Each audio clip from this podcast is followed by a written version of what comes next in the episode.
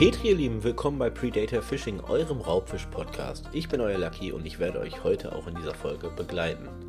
In Folge 2 haben wir uns ja erstmal mit den einzelnen Fischarten, die wir euch vorstellen wollen und zu denen ihr hier im späteren Verlauf ähm, interessante Tipps und Tricks finden werdet, wie ihr diese Fischarten beangelt, kennengelernt. Wir haben uns ein kleines Filet aus dem großen ganzen Sortiment der Angler herausgeschnitten, um euch erstmal die verschiedenen Arten vorzustellen und so ein bisschen an der Oberfläche zu kratzen, was denn deren Vorlieben sind. Und in dieser heutigen Folge, so viel ist gewiss, werdet ihr noch nicht alles über Angeln lernen. Auf keinen Fall. Aber was ihr vielleicht nach dieser Folge, was heißt vielleicht, definitiv wisst, warum eine Frau tausend und einen Teil in ihrem Schminkkoffer habt. Denn seien wir mal ganz ehrlich, ihr Lieben, wir Angler, wir sind doch so ähnlich, egal ob Männlein oder Weiblein. Wir haben doch in unserem Angelkasten, wenn wir ein bisschen schon dabei sind, auch tausend und ein Teil an Equipment. Sei es Köder, sei es Ersatzschnüre, Hakenlöser, Hakenbleie. Ich könnte jetzt eine halbe Stunde aufzählen, was ich in meinem Koffer habe und dann wäre der Podcast schon wieder vorbei und es wäre nicht auf den Punkt gebracht. Das machen wir natürlich nicht. Aber wir möchten damit hier einsteigen, denn ich möchte euch in dieser Folge zumindest nahebringen, was jeder Angler unbedingt dabei haben sollte, wenn er das erste Mal ins Gewässer geht. Und da ist es auch gar nicht elementar wichtig, auf welchen Fisch ihr erst einmal geht. Es gibt natürlich noch äh, Spezifikationen zu den einzelnen Fischen, was sie gerne mögen. Wir haben es in Folge 2 gehört. Verschiedene Fische, verschiedene Vorlieben, verschiedene Menschen auch. Aber was ihr auf jeden Fall unbedingt dabei haben müsst, und da fangen wir erstmal bei was ganz Einfachem an. Und gerade in Deutschland ist es der Bundesfischereischein. Sau wichtig, weil sonst wird es sau teuer. Ist nicht in ganz Deutschland so. Es gibt verschiedene Bundesländer. Da reicht eine Tageskarte, die ihr euch da ausstellen äh, lassen könnt gegen Bares. Aber ich komme aus NRW. In NRW braucht ihr, egal wo, ob es am Forellenhof ist, im Freigewässer, wenn es äh, an dem kleinen Tümpel in eurem Stadtpark ist, ihr braucht diesen Bundesfischereischein. Und wie sieht das Ganze aus? Warum brauche ich den? Warum wird es vorausgesetzt? Und vor allem, was würde mich das kosten? Und da gibt es verschiedene Unterschiede und verschiedene Möglichkeiten, diesen Schein zu machen. Wir fangen einfach mal auf der einfachen Basis an. Also das einfachste, so wie ich ihn auch gemacht habe, und das ist online. Man kann mittlerweile diesen Bundesfischereischein bzw. die Prüfungsdokumente, die ihr zu lernen habt, ähm, online machen, in einem Online-Seminar. Ich sage jetzt nicht wo, weil ich weiß nicht, ob das erwünscht wird, aber es ist auf jeden Fall online möglich. Ihr könnt das gerne googeln. Es ist auch keine bezahlte Werbung oder sonst irgendwas. Ich habe es halt selber gemacht und ich fand es eigentlich nicht schlecht. Nicht schlecht aus dem Grund, weil es auch einen praktischen Teil gibt, äh, praktischen Teil gibt, wo ihr beispielsweise Routen zusammenbauen müsst, Knoten binden etc. pp. Und das fand ich sehr schwierig durch dieses Online-Seminar äh, zu verinnerlichen. Denn gerade der Routenbau inklusive Montagenbau war ein bisschen tricky über Bilder zu lernen, ohne sie in der Hand zu haben. Weil bei der Prüfung, in dem praktischen Teil, müsste die Route, dann stehen mehrere Routen, mehrere äh, Varianten von Montagen, Schnüren selber zusammenlegen. Und wenn ihr das vorher nur auf Bildern seht, tut euch selber einen Gefallen. Ich hoffe, ihr habt vielleicht einen Kumpel, der schon länger angelt. Nehmt euch von dem ein paar Routen, baut sie zusammen, lasst euch ein bisschen was erklären, worauf ihr zu achten habt. Ansonsten könnte es tricky werden und der Angelschein ist nicht gerade günstig. Auch wenn eventuell damit geworben wird, dass ihr euer Geld zurückbekommt, wenn ihr durchfallt. So, das erstmal dazu. Jetzt aber das Wichtigste, warum brauche ich diesen Schein? Und es gibt zwei Arten, die auf jeden Fall einmal absolut äh, korrekt sind und verständlich sind, warum man so einen Schein braucht. Und der zweite Punkt ist fragwürdig. Der erste Punkt, wir gehen erstmal auf das Positive drauf ein, ist, weil ihr durch die Prüfung, durch die Fragen, hauptsächlich Multiple-Choice-Fragen, ähm, erst einmal nicht nur den Fisch als Lebewesen zu schätzen, äh, zu lernen habt. War das jetzt Deutsch? Ja, ich glaube schon. Ich glaube, es war verständlich. Aber auf jeden Fall, ihr baut eine Beziehung auf. Ihr, ihr baut eine Beziehung auf zu dem Fisch, dass es halt ein Lebewesen ist. Das tut keiner, der sich nicht mit dem Tier auseinandergesetzt hat. Und das müsst ihr machen, wenn ihr den Schein macht. Es gibt Regeln, dazu kommen wir noch, die ihr im Gegensatz zu anderen Ländern oder auch teilweise zu anderen Bundesländern lernen müsst. Die kommen in der Prüfung vor in NRW und auch in anderen Bundesländern. Wichtige Regeln. Manche sehr wichtig, manche für mich danach nie wieder relevant. Aber okay, aber ihr müsst sie können. Und ähm, was das Wichtigste ist, abseits davon, dass ihr eine diverse Beziehung mit dem Tier aufbaut und euch ein bisschen auskennt, was es für Fische gibt, was viel, viel elementar wichtiger ist, der richtige Umgang. Das weitgerechte Angeln, das weitgerechte Töten etc. pp. Denn es ist ein Lebewesen und darauf sollte jeder von euch von vornherein äh, oder euch das von vornherein bewusst sein. Wenn ihr angelt, auch ein Fisch, auch wenn es nicht unbedingt äh, bewiesen ist, aber hat auch Gefühle, denn es ist ein Lebewesen. Das heißt, er kommt an den Haken, das ist schmerzhaft. Jeder, der schon mal einen Haken in den Finger hatte, weiß, Haken tun weh. Und es blutet und es tut weh. Und deshalb bin ich eigentlich gar nicht so der Riesenfreund von Catch and Release, weil man hat den Fisch an dem Haken. Und man weiß vorher natürlich nicht, wie der Fisch beißt. Der kann sich natürlich auch den Haken durchs Maul jagen. Manche stehen auf Piercings. Der Fisch hat keine Wahl. Ihr zwingt ihn ja dazu. Von daher geht bitte behutsam mit dem Tier um. Und am besten, das ist meine Meinung, ich möchte jetzt hier keinen äh, Shitstorm anfangen in unserem dritten Podcast, aber es ist meine Meinung, am besten beangelt ihr die Art von Fische, die ihr später auch für euch selber, für eure Familie weiterverarbeiten wollt, kochen wollt, braten wollt, räuchern wollt, was auch immer. Also zum Verzehr. Es ist meine persönliche Meinung. So, bevor wir jetzt die halbe Stunde von dieser Folge über die Fische oder beziehungsweise über den Bundesfischereischein diskutieren, schließen wir das erstmal ab. Fakt ist, ihr braucht ihn.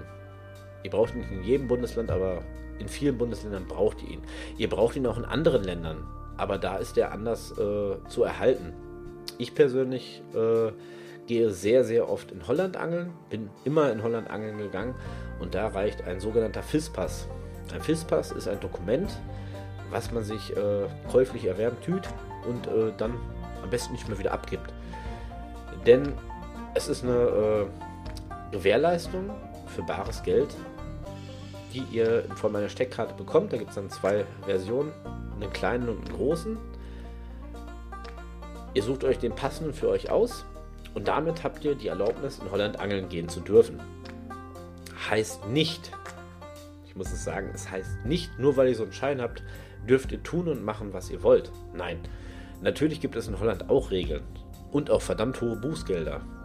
Aber die Holländer setzen von vornherein daraus äh, hervor, dass ihr euch durch den Erwerb dieses FISPAS selbstständig darum kümmert und selbstständig für euch herausfindet, was ihr dürft und was ihr nicht dürft, was gesetzt ist und nicht gesetzt ist und vor allem, dass ihr die Tiere pfleglich behandelt.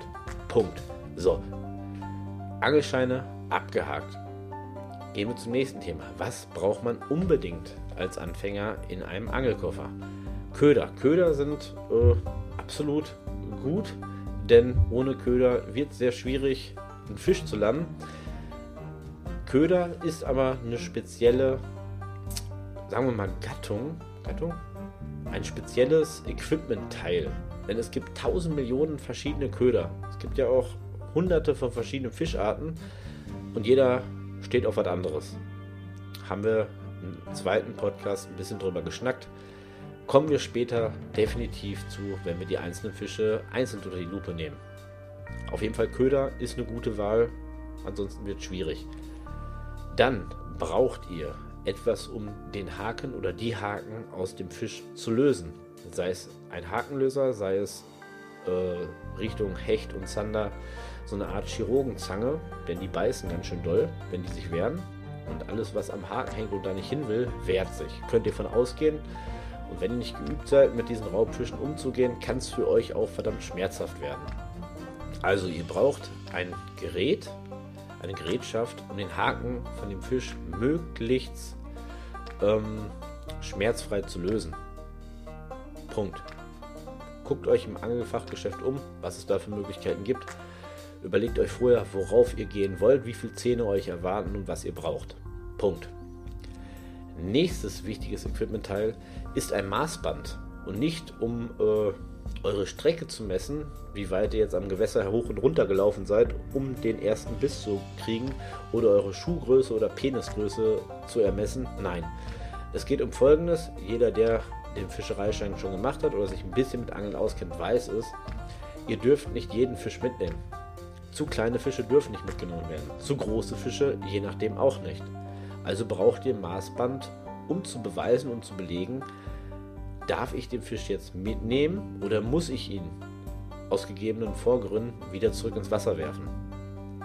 Auch Punkt. Welches Maßband oder ob es ein Zollstock ist, lassen wir mal stehen. Hauptsache da stehen Zentimeter drauf. So, einen Fischbetäuber. Der eine oder andere wird sich jetzt vielleicht fragen, was? Ein Fischbetäuber. Damit ist nicht eine Spritze gemeint oder ein Betäubungsgewehr. Nein, es kann ein kleiner Holz Schlagstock sein oder aus Aluminium oder etwas Vergleichbares. Mittlerweile gibt es diese Geräte in Perfektion. Das heißt, man hat einen Fischbetäuber und gleichzeitig eine kleine spitze Klinge oben drauf, um dem Fisch endgültig den Todesstoß äh, zu versetzen. Gibt es alles. Fakt ist, ihr braucht irgendeines von diesen Modellen. Denn ihr müsst den Fisch vorab betäuben, wenn ihr ihn danach töten wollt, mitnehmen wollt, etc. pp. Fischbetäuber, ganz wichtig.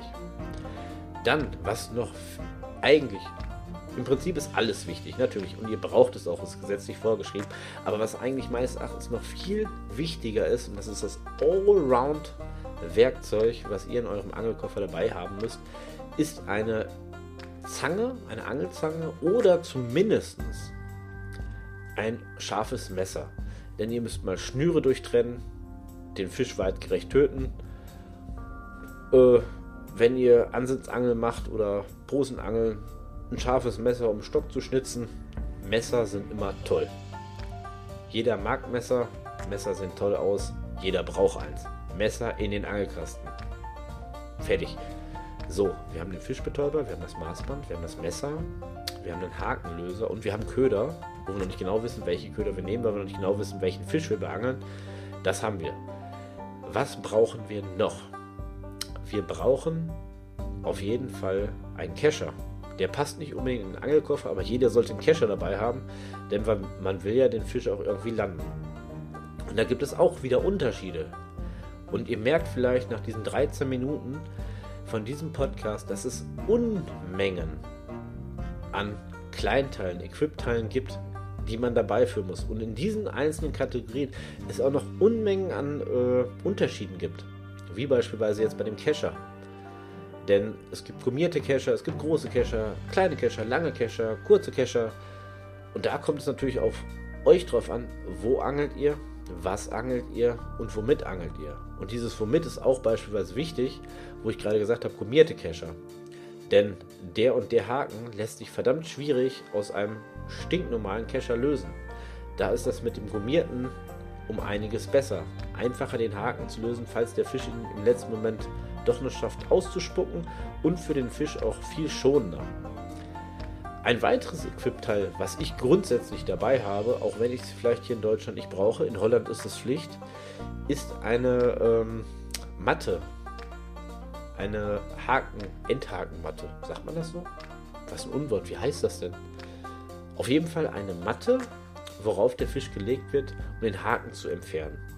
Ich komme gerade wirklich nicht auf das Wort. Es könnte daran liegen, weil wir 1 Uhr und 15 Minuten mitten in der Nacht haben. Sind vielleicht vom Kopf her nicht ganz so äh, klar, wo wir diesen Podcast jetzt gerade aufnehmen. Auf jeden Fall ist es eine Matte. Ich nenne sie jetzt Enthakenmatte. Steinig mich, wenn es falsch ist. Ich komme gerade wirklich nicht drauf. Aber sowas ist auf jeden Fall sehr praktisch. Erstmal habt ihr dann an dem Fisch selber kein Gras, kein Dreck, kein gar nichts. Für den Fisch ist es schonender, falls ihr ihn später doch noch wieder zurück ins Wasser werfen wollt. Und die gibt es auch wie alles andere in zig Kategorien. Es gibt solche Matten, die mit Wasser benetzt werden, dass der Fisch vielleicht doch noch ein bisschen erträglicher hat. Es gibt Matten mit einem Maßband, dann könnt ihr euch das nämlich mit dem Maßband sparen, etc. pp. Habe ich immer gern dabei, wird gern genommen. Dann gibt es diverse Kleinteile, wo ihr definitiv auch welche von mitnehmen solltet. Nicht nur aus dem Grund, weil man gerade als Anfänger auch ganz gerne mal das eine oder andere äh, Tackle verliert unterwegs. Ich spreche da aus Erfahrung. Sondern auch, falls ihr eure Route überhaupt am Wasser erst zusammenbauen wollt und nicht direkt fertig die Montage mit dem Auto transportieren könnt. da fangen tausende Kleinteile an, die ihr braucht, je nachdem, wie ihr angelt. Ähm, von ganz normalen Ösen, Haken sind auch mal ganz toll über Snaps, wenn ihr UL angelt oder äh, es gibt mittlerweile, glaube ich, haben sie produziert wirklich für Angelanfänger oder weil es einfach nur praktisch ist. Ich nutze sie selber so No-Knote-Teile. Ich glaube, das Wort ist sogar diesmal richtig. Ähm, das sind Verbindungsstücke, wo ihr keinen Knoten braucht. Klingt logisch, weil heißt ja No-Knote. Ähm, da wird die Schnur reingelegt, umwickelt und es ist bombenfest. Ast rein, ich feiere die Teile total ab, weil ich stinkenfaul bin. Und gerade in der Nacht bei schlechtem Licht ist für mich, der ja auch noch relative Anfänger ist, schwierig ist, blind Knoten zu knoten. So, wir haben jetzt erstmal grundsätzlich das, was jeder dabei haben sollte. Und dann gibt es natürlich die Spezifikation später, worauf ihr angeln wollt. Da braucht ihr dann noch diverse extra Equipment-Teile. Und da wir jetzt noch ein paar Minuten an diesem dritten Podcast Zeit haben, möchte ich gerne noch ähm, über ein paar Routen oder überhaupt um Sachen reden, die ihr natürlich auch braucht, wenn ihr zum Wasser fahrt. Und wir fangen dann bei den Routen drauf äh, mit an. Jeder Angler braucht eine Route. Und da gibt es mittlerweile auch tausende Möglichkeiten, und ich möchte auch nicht tausende Möglichkeiten von Routen ansprechen, denn ich finde, jeder Angler, ähnlich wie beim ersten Autokauf, sollte den Weg in ein Angelfachgeschäft äh, gehen, auch wenn es vielleicht ein paar Kilometer weit weg ist, und die Routen anfassen. Ihr müsst sie anfassen. Das ist ähnlich wie bei dem Zauberstab von Harry Potter. Der Zauberstab, in diesem Fall unsere Angel, sucht sich den Angler und ihr müsst es anfassen. Ihr müsst herausfinden, gerade als Anfänger, ob das überhaupt was für euch ist. Denn es gibt bei den Routen, und da müssen wir jetzt nur ein kleines Thema ansprechen, womit wir wahrscheinlich uns in nächster Zeit mehr beschäftigen. Thema Spinroute gibt es auch diverse Unterschiede. Es fängt beim Wurfgewicht an, es fängt am Material an, es fängt darauf an, ähm, auf die Action, die die Route hergibt auf die äh, Balance in eurer Hand, ob das überhaupt für euch griffig genug ist, um die Stärke, wie ist die Route aufgebaut, was hat die an äh, Spitzentraktion oder Aktion bis hin unten ähm, zur anderen Seite, wie steif oder stabil ist die Route, liegt sie euch? Äh, in meinem Fall war das so bei meinem ersten Routenkauf, dass sich der Chef des Angelladens so viel Zeit genommen hat, dass er zu mir gekommen ist, mir die Route oder mehrere Routen in die Hand gegeben hat, vorne gezogen hat, gezeigt hat, wie sich die Route biegt, wie sich das anfühlt in meiner Hand. Ich fand es Bombe. Bombenberatung. Ganz wichtig. Findet die Route für euch. Macht nicht den Fehler ohne Vorwissen, nur weil euer Kumpel damit angelt oder irgendwo eine nette Werbung gesehen hat. Bestellt euch nicht eure erste Route im Internet. Tut es euch nicht an. Das würdet ihr bei eurem ersten Auto auch nicht tun. Ihr würdet nicht euer allererstes Auto, wenn ihr gerade einen Führer schnappt, blind im Internet kaufen und sagen, das ist das. Und seid damit vollends zufrieden. Macht kein Mensch, glaube ich nicht. Ihr wollt euch das angucken, es fühlen, es anfassen, vielleicht mal drüber streicheln, vielleicht auch zumindest wenn es um die Angelroute geht, die erste Nacht im Bett mit ihr zu verbringen, je nachdem, wie eure Beziehung zu Carbon ist, beispielsweise. Aber ich glaube, ihr könnt mir folgen, was ich meine. Dann braucht ihr zu der Route und deshalb auch sehr wichtig der Gang ins Angelgeschäft eine passende Rolle, nicht irgendeine Rolle. Und das äh, können wir auf zwei Seiten spezialisieren. Ihr braucht nicht nur eine passende Rolle zu der Angelei, die ihr ausführen wollt, das heißt eine Spinrolle, Stationärrolle, Multirolle etc. pp. Denn ihr braucht auch eine Rolle, die passend vom Gewicht zur Route passt.